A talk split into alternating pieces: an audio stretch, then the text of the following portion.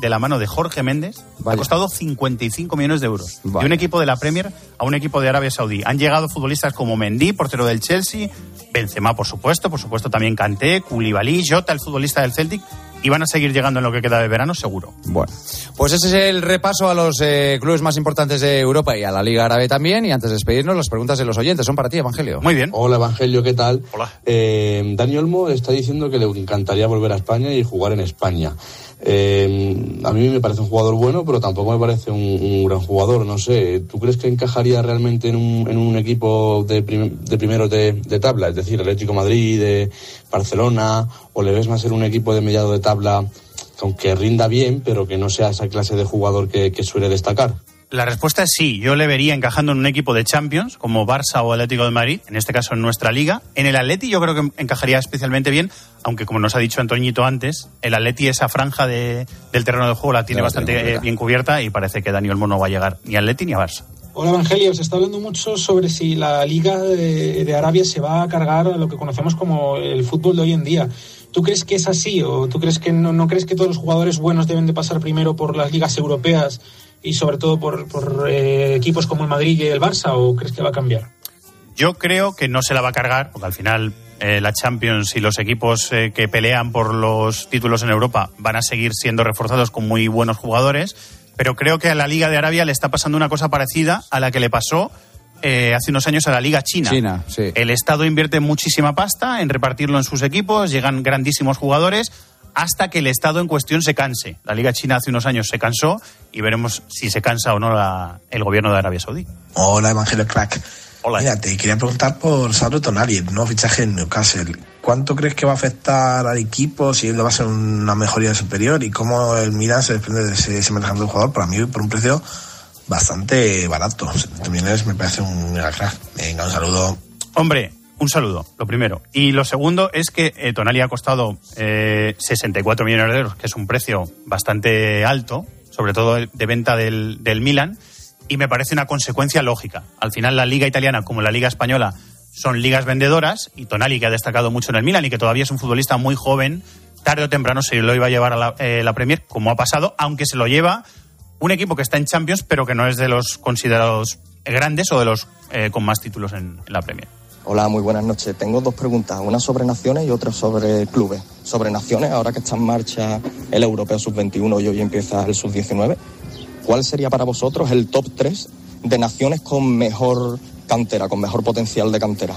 Y sobre clubes, ¿qué opináis sobre el modelo de gestión de clubes como el Chelsea que están despilfarrando dinero y no tienen resultados deportivos? Sobre naciones, para mí canteras más fuertes ahora mismo en Europa Inglaterra, Francia y España, no por casualidad en los eh, torneos de selecciones de categorías inferiores son los equipos que suelen llegar más lejos. Y en, la cuestión de, clubes, ¿cuál era la pregunta? El Chelsea. El Chelsea, es verdad, sí. Eh, bueno, pues es, hay que tener en cuenta que el propietario del Chelsea está acostumbrado a otros modelos de gestión, pero quiere también un éxito deportivo yo creo que al Chelsea le cuesta arrancar, pero que tendrá que ir hacia un modelo más sostenible, porque si no, el, americano pues acabará saliendo del club, imagino. Evangelio, un placer, muchísimas gracias. ¿eh? Lo mismo digo, un abrazo. Gracias, eh, nos vamos. Nos vamos, lo dejamos aquí, pero mañana recuerden, desde las 9 de la noche, el España-Ucrania, semifinal del Campeonato de Europa Sub-21 y a las once y media que estaremos en el partidazo. Muchas gracias por estar ahí un día más. Hasta mañana, un placer. Adiós.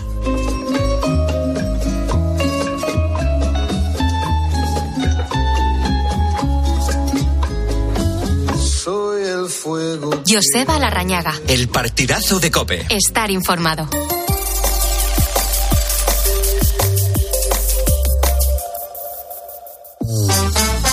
Beatriz Pérez Otín. La noche. Cope. Estar informado.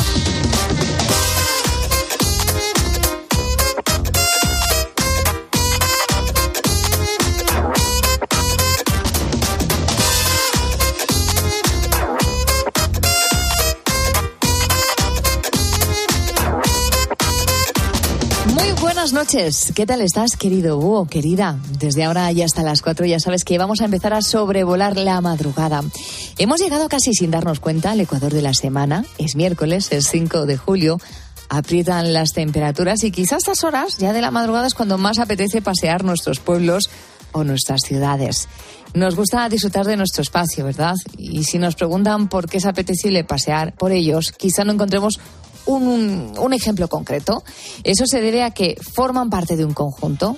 Están sus jardines, sus bancos, sus farolas, sus flores, sus árboles, sus estatuas, sus monumentos, las marquesinas del autobús. Todo ello forma parte del mobiliario urbano, de su conjunto, y esto es de todos. De hecho, lo pagamos todos. Por eso nos resulta extraño que haya determinadas personas que se dediquen a estropearlo, a romperlo o a pintarlo.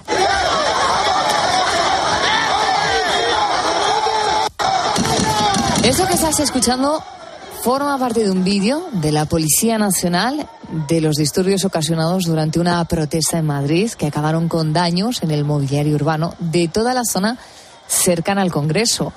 ¿Sabes, querido Búho, querida, cuánto cuesta, por ejemplo, un banco de esos que te encuentras en cualquier acera de un parque? Pues te lo voy a decir, entre 600 y 700 euros. Nos lo ha contado Laura Casals que forma parte de una empresa de mobiliario. En el mejor de los casos, nos ha dicho Laura, se puede restaurar y eso también conlleva que un operario se desplace, lo arregle si hay posibilidad y claro, un coste. Y si hablamos de precios, que el bolsillo nos duele a todos, te voy a poner varios ejemplos. Una jardinera de las habituales de forma cónica que adorna las calles cuesta 600 euros. Un volardo de los más sencillos cuesta 40 euros. Y los aparcabicicletas tan comunes en nuestras ciudades andan entre los 80 y los 100 euros. Todos estos ejemplos que hemos escogido son los más simples y por lo tanto los más baratos de toda una gama, pero claro, de ahí hacia arriba. En los próximos minutos vamos a hablar de cómo el vandalismo urbano está acabando con nuestras ciudades. Lo vamos a hacer con Daniel Villegas, con Miguel Ángel García y con Rosa Reche, concejala de Participación Ciudadana del Ayuntamiento de Andújar, en Jaén. Ellos nos van a dar una imagen de cómo se está luchando contra el vandalismo y cómo podemos sumar cada uno de nosotros como ciudadanos.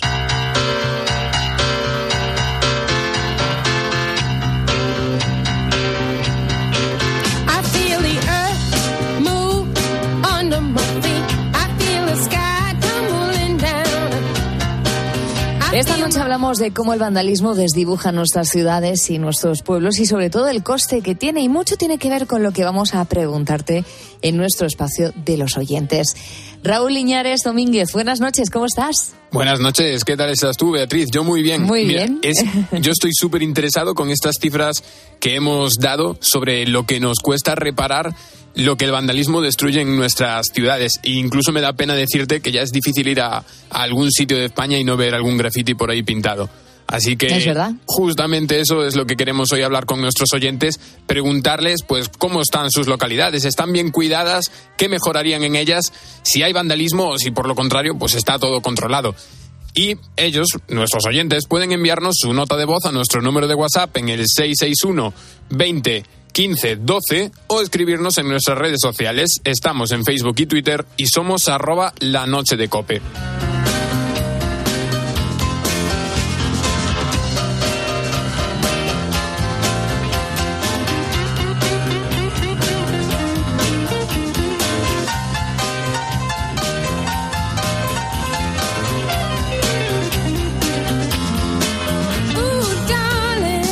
A veces nos encontramos un muro con un graffiti bonito, nos paramos, lo observamos y por lo tanto pasamos a ser un espectador de arte. Digo de arte con todas las reservas del mundo, pero de algún modo detrás de ese dibujo hay un trabajo, hay un esfuerzo y una formación previa. Sin embargo, lo que habitualmente nos encontramos en nuestras ciudades son simples pintadas y ahí ya nos estamos metiendo, querido búho, querida, en otro terreno, el del vandalismo, el de la delincuencia. De esto quiero hablar en estos primeros minutos de la madrugada con Daniel. Daniel Villegas es experto en seguridad y director de la empresa Lisa Institute. Muy buenas noches, ¿qué tal? Buenas noches, Beatriz. Daniel, si nos centramos en el mundo del graffiti, ¿qué parte del vandalismo ocupa? Pues eh, nosotros dentro del sector de la seguridad en general y en el mundo de la seguridad ferroviaria en particular lo separamos completamente de lo que es el graffiti ferroviario. Digamos que nada tiene que ver con arte como se puede apreciar pues en otro tipo de, contextos. El graffiti ferroviario nosotros le llamamos vandalismo organizado, porque no tiene nada que ver con arte.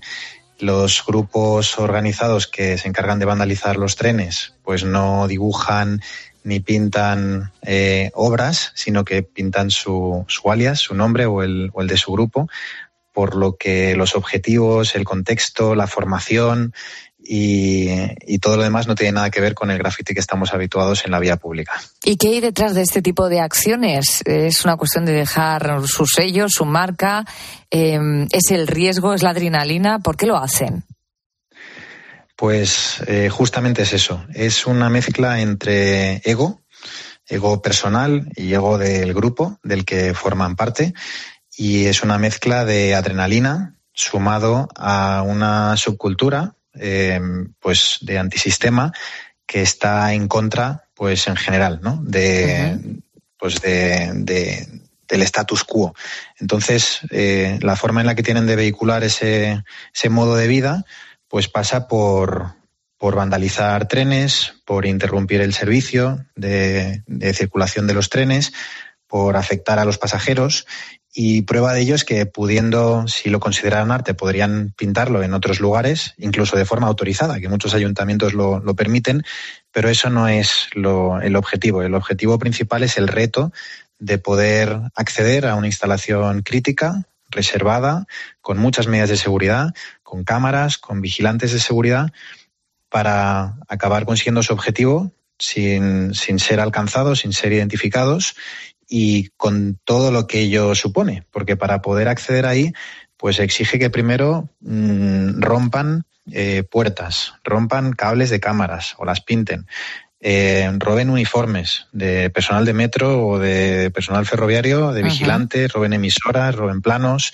Es algo muy organizado, muy premeditado y que en muchas ocasiones implica actuaciones en diversos días. No es algo en caliente que entran por en horario de servicio y bajan a las vías y, pintan un tren, sino que existe una planificación, una premeditación, un dolo y, todo eso con el objetivo de conseguir pues esa adrenalina, ese ego, pintar, grabarse pintando y subirlo a las redes sociales para satisfacer ese, ese ego que mencionaba. Por lo tanto, estamos hablando de, de delincuencia, ¿no?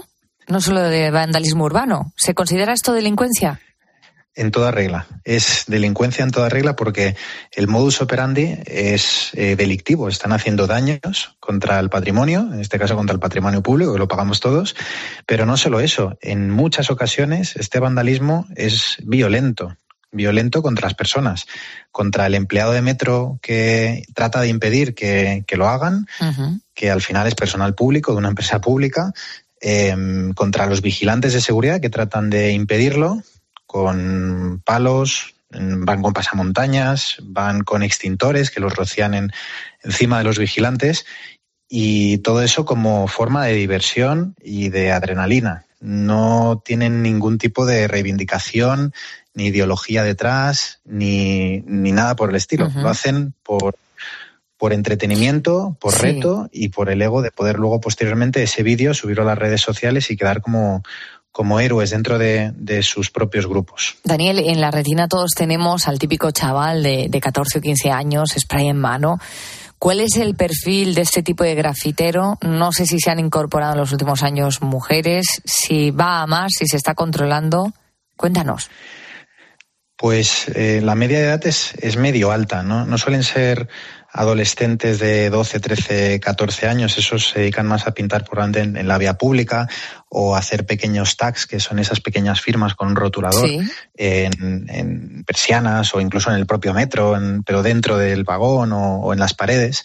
Esto no, no tiene nada que ver, son gente más, más adulta, incluso la media de edad te diría que está entre los 25, 35 años, incluso hay personas de 40, 45 años con hijos que, que están enganchados a, a, a, esta, a este vandalismo organizado y que son normalmente los líderes, ¿no? Por la veteranía y porque tienen un, un renombre dentro de, de esta subcultura. Uh -huh. Y, y, son personas ya, pues, eh, adultas, normalmente, ¿no? Eh, también hay jóvenes, pero, pero sobre todo predomina, pues, personas en torno a los 20, 25 años e incluso más.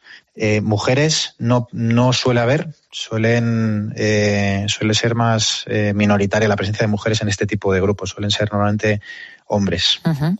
Me consta que tú has tenido contacto con grafiteros cara a cara. ¿Qué te cuentan? ¿Se arrepienten o todo lo contrario?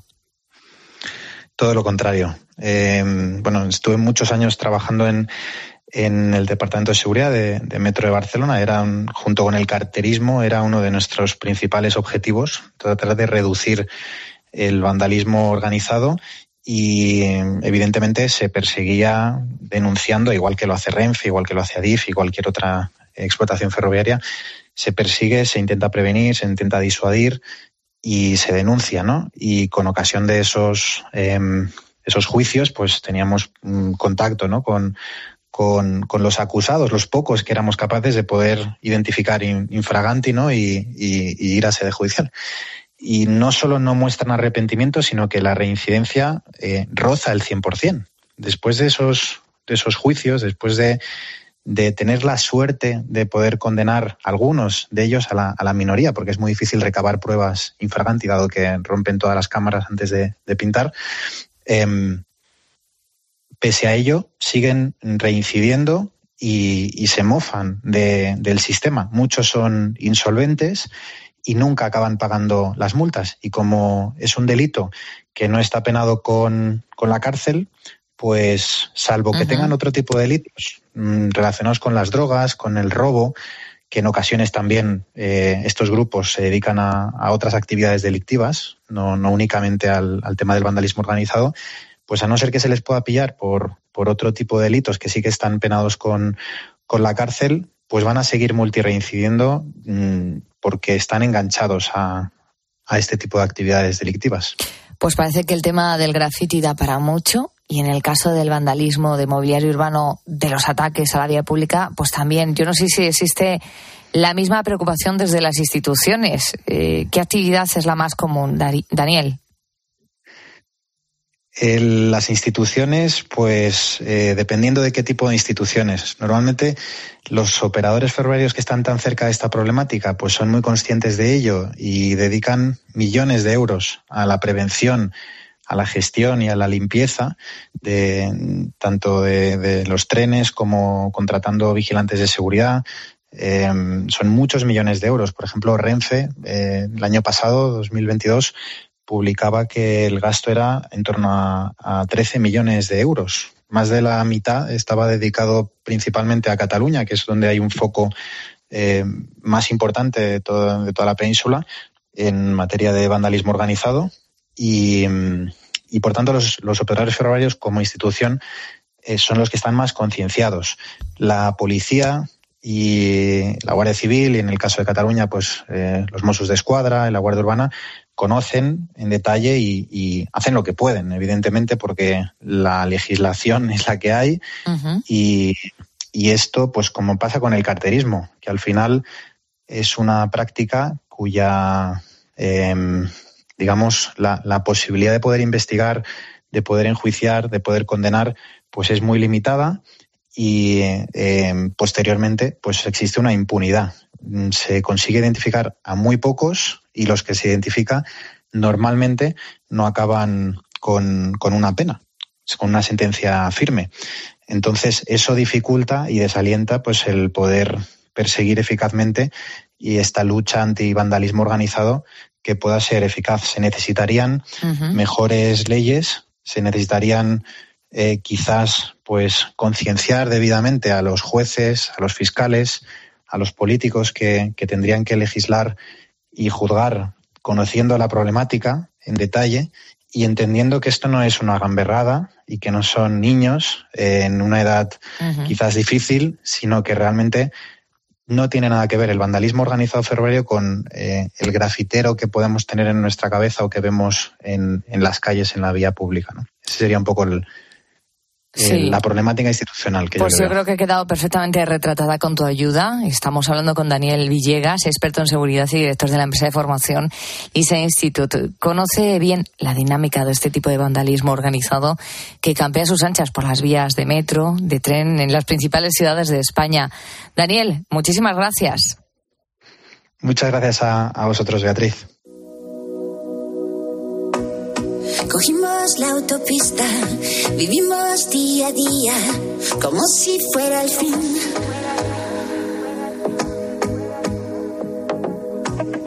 Te dije hasta la vista se te escapó la risa entonces me rendí. Si por algo se caracterizan las pintadas o los grafitis de las zonas urbanas, es por su firma. La firma lo es todo o casi todo. La seña de identidad de quien tiene la autoría, una autoría que se esconde. Pero más allá del anonimato que persiguen, se encuentra la labor de investigación de la policía que utiliza sus medios para intentar desenmascarar al vándalo. Miguel es conservador y restaurador de obras de arte y está preparando una tesis sobre el grafite urbano y su pertenencia o no al arte. Él vive en Salamanca. Miguel Ángel García García, buenas noches. Buenas noches, muchas gracias por invitarme. Bueno, encantada de tenerte con nosotros porque vamos a aprender mucho sobre los grafitis. Desde el ámbito de la universidad, ¿de qué manera se colabora en la búsqueda del responsable de un grafiti? Bueno, pues efectivamente, como, como bien dices, yo pertenezco a un instituto de investigación de la Universidad de Salamanca y digamos que hay tres, tres proyectos interesantes respecto a, este, a, este, a esta herramienta, por decirlo así, para indagar quién es el autor del graffiti. El primer proyecto es para poner en contacto, digamos, desarrollar la grafología en comparación, en relación con, con el graffiti, es decir, averiguar cómo está realizada cada una de las letras para relacionar distintos grafitis que han podido ser realizados por el mismo autor.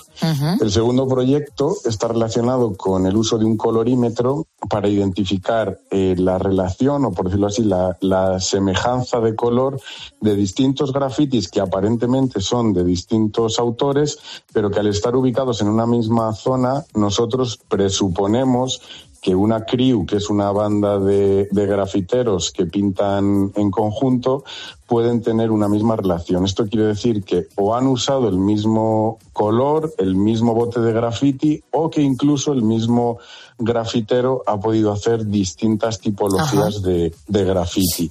Y el último proyecto sería el que todavía está en desarrollo, que sería el de mediante geolocalización de fotografía. Nosotros realizamos eh, con un teléfono móvil con buena resolución fotografías de distintos grafitis de la ciudad y mediante una inteligencia artificial nos permite automatizar e identificar que tienen, eh, por decirlo así, relación distintos grafitis y eso lo que permite es relacionarlos por zonas sobre todo y geolocalizarlos en ese, en ese mapa. Y Miguel, eh, yo no sé si alguna vez mm, vosotros que sois expertos eh, habéis colaborado con la policía de Salamanca, si os ha pedido ayuda.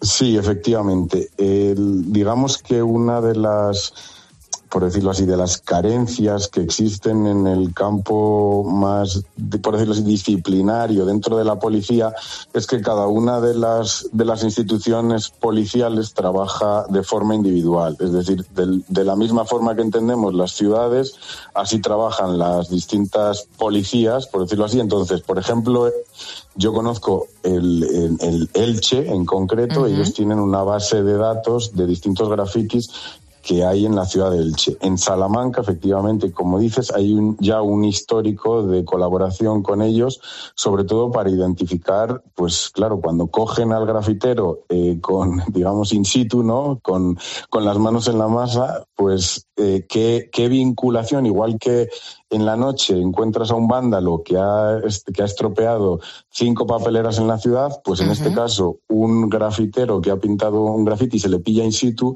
se puede relacionar todos los grafitis que ha podido realizar por esas técnicas que te comento, o bien por grafología, o bien por colorimetría, o bien por, por inteligencia artificial, y si unes las tres, pues digamos que tienes mayor seguridad de que existe esa relación. Estamos hablando con Miguel, que es artista y que además ayuda con la investigación a través de la grafología, entre otros instrumentos, uh -huh. a encontrar a los autores de los grafitis urbanos. En vuestra ciudad, en Salamanca, una ciudad tan bonita como la, la que tenéis, eh, eh, me imagino que como en todas habrá grafitis habituales y reconocibles. ¿Se ha detenido alguna vez a los responsables? Y si la respuesta es afirmativa, ¿qué multas tienen que pagar?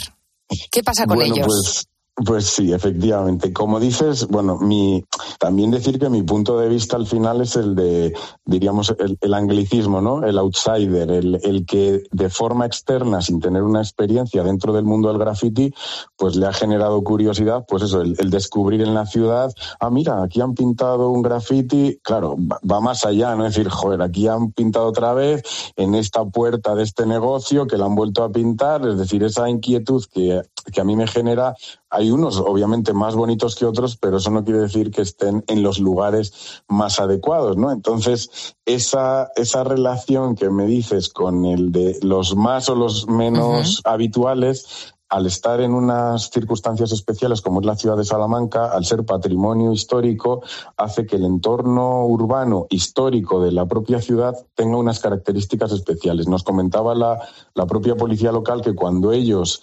encuentran un graffiti en un punto concreto y tienen, por decirlo así, que procesar a la persona a la que han cogido, tienen primero que localizar que ese punto está o dentro o fuera de lo que se, se correspondería con Ciudad Patrimonio Histórico y si está dentro tiene un régimen o unas, por decirlo así, unas sanciones más severas que si estuviera fuera del casco histórico. Y el mínimo creo que son unos 750 euros y el máximo unos 3.000, 3.500 euros, claro, dependiendo de la, por decirlo así, de la sanción y del lugar donde esté, donde esté pintada. Pues poca broma. Eh, estamos Sí. hablando de, de un tema que nos parece importante, preservar nuestras ciudades, nuestros pueblos limpios. No estamos hablando del grafiti artístico, estamos hablando del grafiti eh, en el que detrás hay personas vándalas que están cometiendo un delito contra el patrimonio que es de todos. Y queríamos ahondar en este tema con Miguel, que conoce perfectamente y en profundidad este asunto. A simple vista puede parecer una labor complicada, pero con paciencia y con buen conocimiento da resultado. Miguel García García, conservador y restaurador de obras de arte, gracias por atender a nuestra curiosidad. Buenas noches. Muchas gracias, muy amables y, y encantado de haber colaborado con vosotros. Un placer. bueno fue conocerte. Qué bueno que sentir que te tengo para ahora y para siempre. Y qué bueno volar. Y qué bueno vivir. Qué bueno cuando tú me miras y me dices que sí. Y qué bueno volar. Y qué bueno vivir. Y qué bueno, qué bueno. Qué bueno, qué bueno. Apenas quedan tres minutos para que lleguemos a las dos de la madrugada, la una en Canarias. Y de vandali- vandalismo estamos hablando hoy contigo también en la noche de COPE.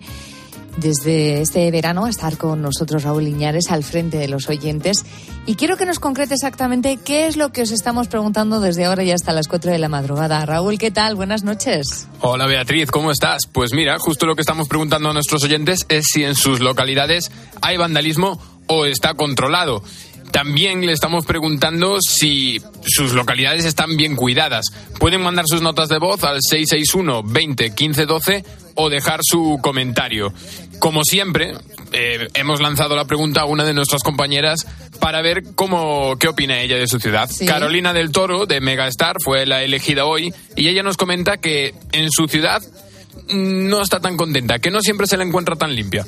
Mi localidad depende del momento, está o más o menos cuidada. Es verdad que suele estar muy limpia, pero hay veces en los que vas y está muy sucia con muchas hojas, los pasos de cebra borrados o el carril del patinete pues invadiendo todos los carriles formando bastantes atascos. Está limpita, pero bueno, hay muchas cosas que mejorar y avanzar para que termine de ser perfecta. Pues eso nos comenta Carolina, así que bueno, a ver si mejoran eso que, que quiere mejorar en su ciudad para que sea perfecta, como nos ha dicho Carolina. Recordamos que los oyentes pueden mandar su nota de voz al 661 20 15 12 o dejar sus comentarios y mensajes en nuestras redes sociales. Estamos en Facebook y Twitter y somos arroba la noche de cope. En apenas un minuto vamos a actualizar la información con Gonzalo Zavalla y quiero adelantarte que estará con nosotros nuestro querido Ángel Espósito.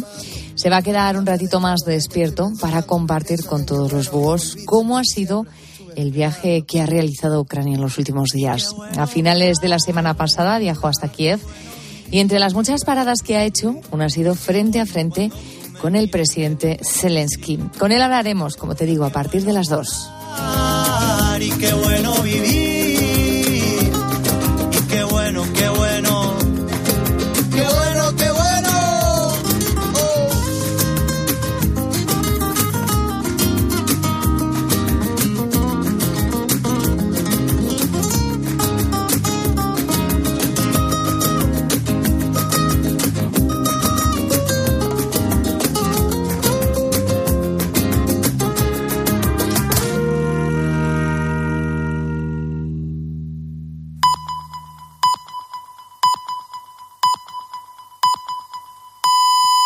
Son las dos.